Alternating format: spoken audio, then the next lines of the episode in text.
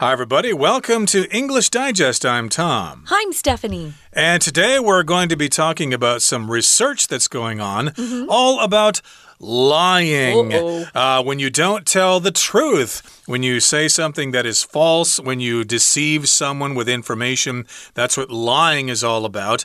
And uh, of course, we often talk about the fact that if you lie once, well, you have to continue lying to cover up for the first lie. True. And eventually people will figure out eh, you're not telling the truth and you will no longer be believed and you will be considered untrustworthy and you probably won't be able to find a job after that.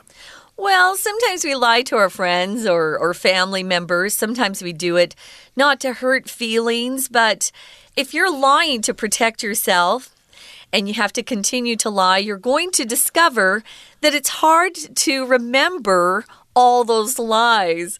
And you, you get in trouble sometimes. People go, That's not what you told me before. What's going on? But if you tell the truth, your story is always the same because you don't have to remember anything. So we're going to talk about why one lied, one lie leads to another and can get you into big trouble. Um, and you don't want people to not trust you anymore. So it's good to be honest. It's good for your soul. We're going to get started by reading through our article.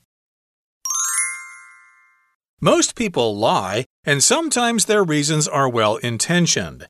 After all, who hasn't deployed a polite lie upon receiving a terrible gift?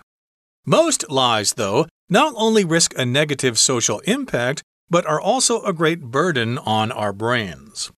People may intend to tell only one lie, but instead end up telling a series of them.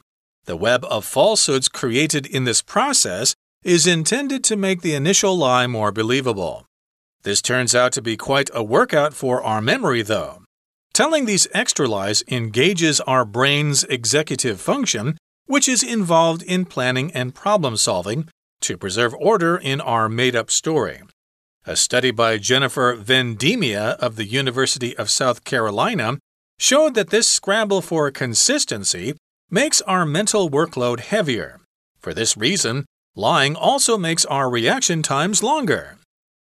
Tali Sharot, a researcher at University College London, also studies lying.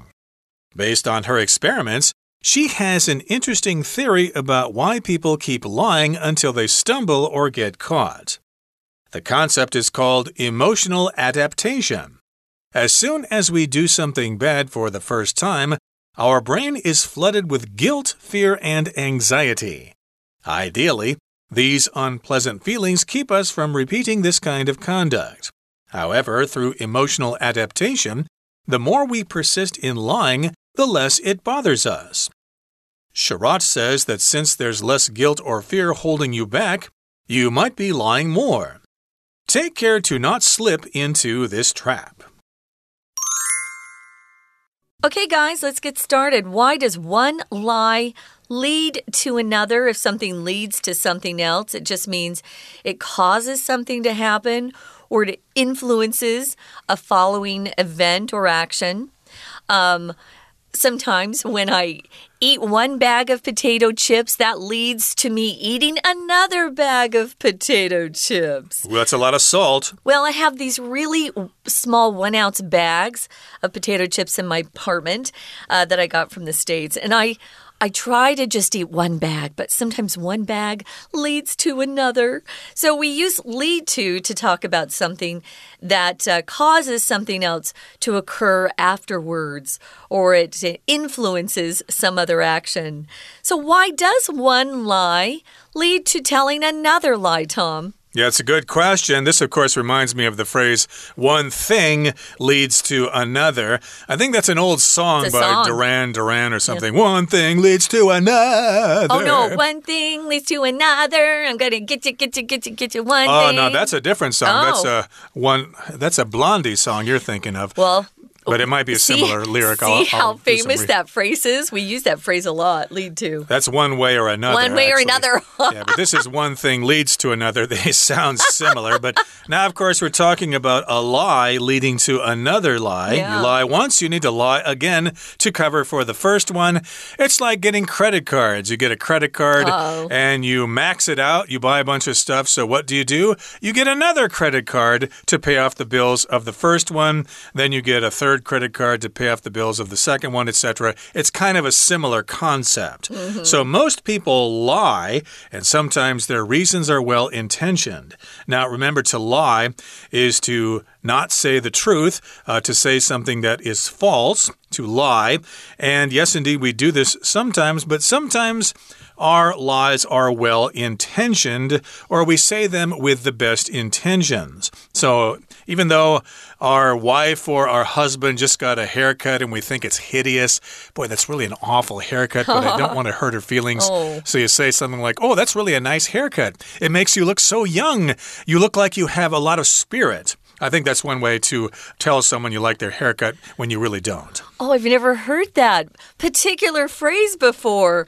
Uh, when you were trying to get around, uh, you know, saying somebody has a cute haircut. Oh, that's hard. I know, but sometimes, usually, the person who has the bad haircut knows already. So uh, maybe just laugh about it. Hair grows out. That's the good news. Now, after all, it says, who hasn't deployed a polite lie upon receiving a terrible gift? Deploy here is one of our vocabulary words, and usually we use it to talk about moving military troops into position for some sort of battle or war. Um, but we're not using it that way here. We're using it to say we're utilizing it or using it for a specific purpose.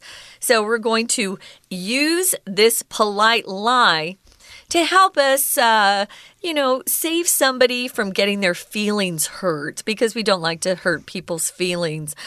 Most lies, though, not only risk a negative social impact, but are also a great burden on our brains. I mentioned that at the beginning. If you lie, you have to keep remembering what uh, what the lie was you told, and uh, as you embellish or uh, give more details to that lie, then it becomes really hard to remember. And in this sentence, we also have the phrase upon receiving, which means when you receive a gift. I could give you an example here. Uh, John passed out upon receiving the news that his pet dog had died. Oh. In other words, John passed out when he learned the news of his dog's death. I think the dog actually was run over by a large truck or something like that, so that's probably why he passed out. What a terrible way for a dog to die. But most though, not only risk a negative social impact, but are also a great burden on our brains. So be careful when you lie because, well, you're risking negative social impact. If people find out that you did not tell the truth, that you lied, that you were deceitful, then you might lose those friends. You might lose a position in the company or something like that.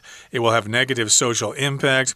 But they're also a burden on our brains. So, yeah, when you lie, you have to remember that that is what you said about something, because if you change your story later, people are going to find you out. So, yeah, that's a great burden on our brains. You got to remember when you lied, and you probably need to tell more to cover that one lie up. Yeah, the, the negative social impact is the fact that if people know that you're a liar, they may not want to be friends with you. So you want to tell the truth as much as you can. Um, I do understand telling white lies, which are the kind of lies that actually um, protect someone's feelings sometimes. Although, uh, honestly, the truth is usually the best way to go. So, moving on to paragraph two people may intend, or that might be their motivation or intention, what they um, want to do. They may intend to tell only one lie but instead they end up telling a series of them. If you end up somewhere, it just means what happens at the end of the process. So I moved to Taiwan, and my intention was to stay for six months uh, just to rest from my job in New York. But I ended up staying for 16, 17 years now. So, yeah, how things end up is how they finish at the end. Uh, John worked hard for 30 years, but he still ended up homeless. Uh, that's another usage of the phrase end up. And again, if you tell one lie, you will end up telling a bunch of them or mm. a series of them. A series is just two or more, or three or five, or whatever, a series of TV, TV programs or something like that. And the web of falsehoods created in this process is intended to make the initial lie more believable. So a falsehood, of course, is just a lie, something that is not true. Mm -hmm. And it's a web of falsehoods, so you have to keep telling one lie after another to cover up for the lie before it. And of course, you have to do that in order to make the first lie or the initial lie more believable. But eventually it gets too complicated and you'll probably slip up somewhere and people will find you out and you will suffer the consequences.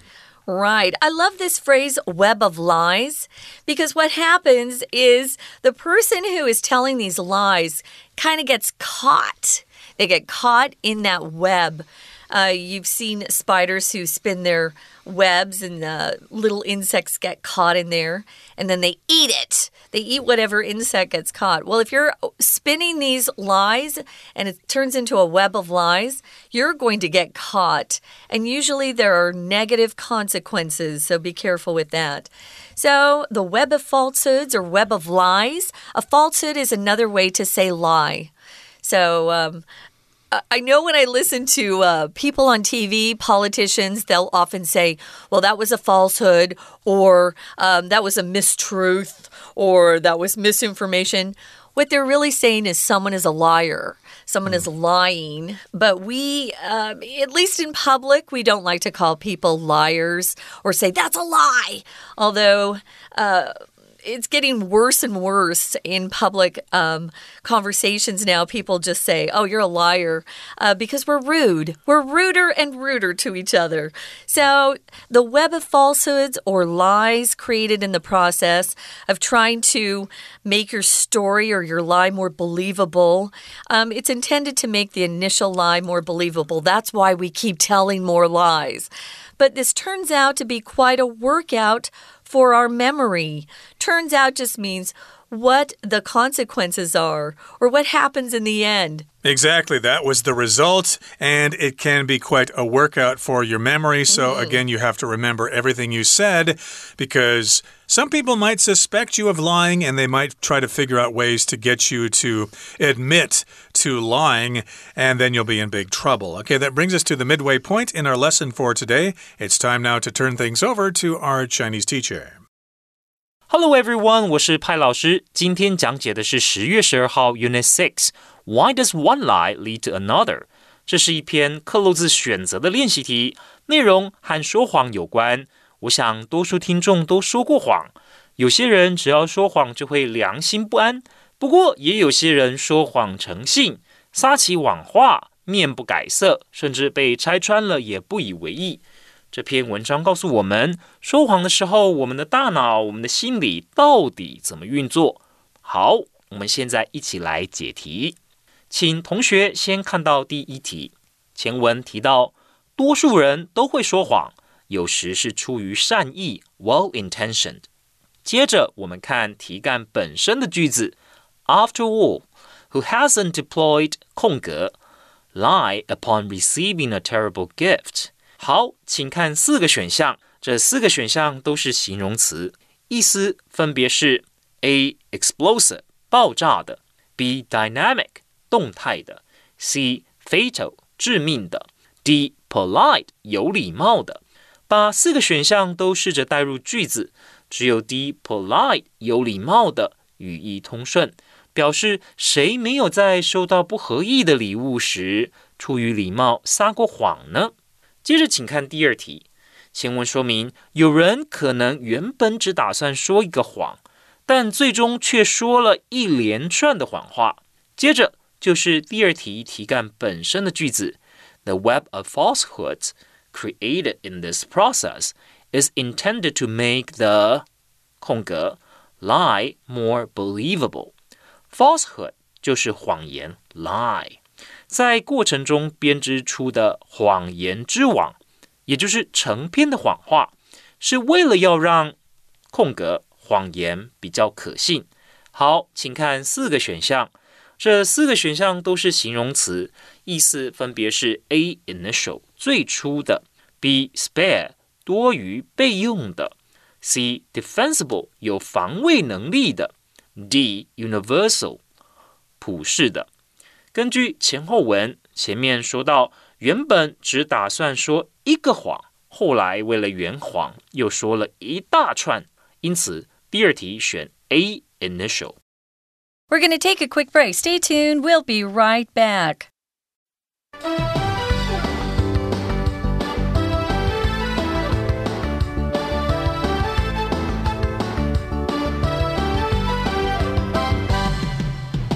Welcome back, guys. We're talking about lying and why one lie leads to another.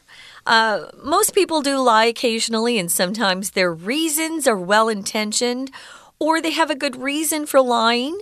Sometimes they don't. Sometimes they just uh, don't want to be caught looking stupid or they've done something they're embarrassed to do or embarrassed to have people know about, so they lie. Or maybe they just don't want to do something, so they lie. Um, you've probably had friends who want you to do something or help them, and ah, oh, you just don't feel like it. So you you lie. You say you're you're busy or you're working late or doing something. Those are not very nice lies either. So after all, it says, who hasn't? Who hasn't used a polite lie or deployed a polite lie upon receiving a terrible gift? Yeah, you don't want to hurt someone's feelings, so sometimes we'll act like we really love it more than we do. Uh, but I think that's a better reason to lie than sometimes the lies that people tell.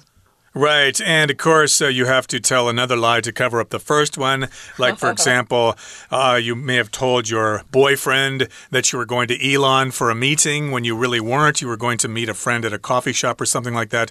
but the boyfriend saw you walking on the sidewalk outside of uh -oh. Taipei 101. So, of course, uh, you say, Well, actually, uh, I did go to Yilan, but it was a very quick meeting and we were back very soon, and etc. Your lies just keep covering up for the previous lie until your your boyfriend actually talks to your friend, did uh, you know? Did my girlfriend actually meet you for coffee? Uh, yeah, she did. So then the lie gets exposed, and then you lose trust in that person, etc., etc. You get the idea. So again, you may tell only one lie, but you end up telling a series of those lies, and then you have this web of falsehoods and it can be quite a workout for your memory. You just yeah. have to remember all the lies that you told so you don't get found out. And telling these extra lies engages our brain's executive function. Hmm. Executive means to carry things out, like the chief executive officer of a company. They're the ones who are responsible for planning and problem solving. So, your brain's executive function is involved in planning and problem solving. And the brain does this to preserve order in our made up story. So your brain st starts to work overtime here, mm -hmm. uh, trying to keep the story straight so that people don't find out about your first and second and third lies. Right. So if you make something up, you create it in your mind. It's not factual, it's not real. Um, kids love to play uh, pretend or make up friends that don't exist. Um, so you don't want to make up a story or create something that's not true. Now, there's a study by somebody named Jennifer Vendemia. She's at the University of South Carolina. It sounds like she's a professor. And she showed that this scramble for consistency makes our mental workload heavier. Oh, yeah. If you never tell lies and you always tell the truth, you're at peace you know you know everything that that that you know is true is out there. You don't have to hide anything. You don't have to lie. Scramble means to move quickly. Uh, we scramble eggs, we mix them all up. But if someone scrambles to get something done, they're moving as quickly as they can. So it really, uh, here it just kind of gives you this image of your brain having to work faster and faster to um, you know, keep your story straight. We use that phrase a lot. Oh, he's having a he's having trouble keeping his story straight meaning he tells so many lies he doesn't know what's true anymore so we have to scramble for consistency or make sure that uh, what we're saying makes sense and that just makes you tired Mm -hmm, exactly. So your mind is working out and uh, you're getting more and more uh, exhausted because yeah. of those lies. One thing I did learn here in Taiwan, though, what? is uh, there are three ways to talk to somebody. You can tell the truth, you can lie to them, or you don't have to say anything. Uh, the third one there seems to be the easiest because if you don't say something, then they can't accuse you of lying. Yeah, but Uh, that's called lying by omission, Right. meaning you don't say anything. And uh, that's also a partial lie. Right, so that's debatable whether that's actually lying or not. But uh, yeah, some people are convinced that uh, not saying anything is the same as lying. You can discuss that amongst yourselves here. Yeah. But again, if you tell the lie in the first place, uh, you need to keep covering up, and it can be quite a mental workout. Yes. Now let's go to University College London. We've got Tali Sharot there. I hope I said that right. She's a researcher there. And she studies lying, and based on her experiments, she has an interesting theory about why people keep lying until they stumble or get caught. Now, if you stumble, that means you're walking along and then you trip on something and you try to keep standing, but you end up falling down. You lose your balance. Exactly. Hmm. So tripping is the first action, but then when you try to recover your balance, and you fall down, that means you're stumbling. So, yes, indeed, you will stumble and you will get caught. And she has a theory as to why people just keep on lying until they finally stumble, they finally screw up, and then they get caught. Aha! Now the truth comes out. Hmm. Now, this concept or the concept she's talking about is called emotional adaptation. Adaptation. Put the zhong yin on te. Adaptation. So the concept here just means idea. This is the idea that she's looking at, and she's calling it emotional adaptation. When you adapt something, it just means you change it so it fits something better. You could you could talk about how a new film is a, a book adaptation or a film adaptation, a television drama, or sometimes adaptations from the original source, which might be a play or a book or something like that. Adaptation. You adapt something, again, you just make it fit uh, the new venue or the new um, area that you're trying to uh, show uh, a little better adaptation. If you move to another country, you want to adapt to that new country, to the climate, to the food, to the people, to the culture. Uh, that will make things um, easier for you and you'll be happier. Right, you might go through a long period of cultural adaptation, for example, if you study overseas. And as soon as we do something bad for the first time, our brain is flooded with guilt, fear, and anxiety. So, yeah, we actually feel bad about doing something bad. Sure. We've got guilt, fear, and anxiety. Ideally, these unpleasant feelings keep us from repeating this kind of conduct. Uh, that is ideal. Uh, we lie and we feel guilty about it, so we learn our lesson and don't lie anymore. More, but uh, that's not what happens, is it?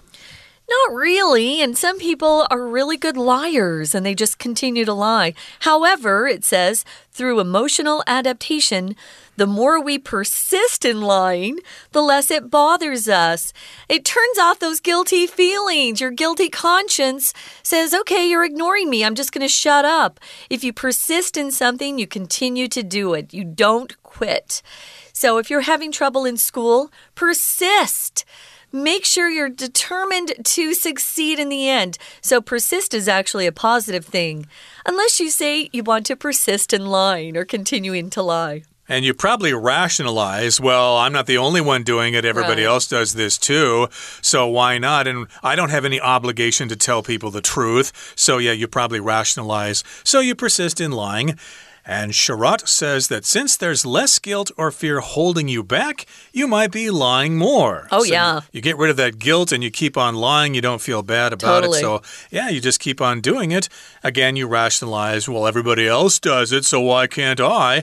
So, take care to not slip into this trap because eventually you'll have to explain all the lies that you told, and you'll probably lose those friends, and you might even lose your mind, your job, and all the friends you ever knew. Okay, that brings us to the the end of our explanation for today. It's time now to listen to our Chinese teacher.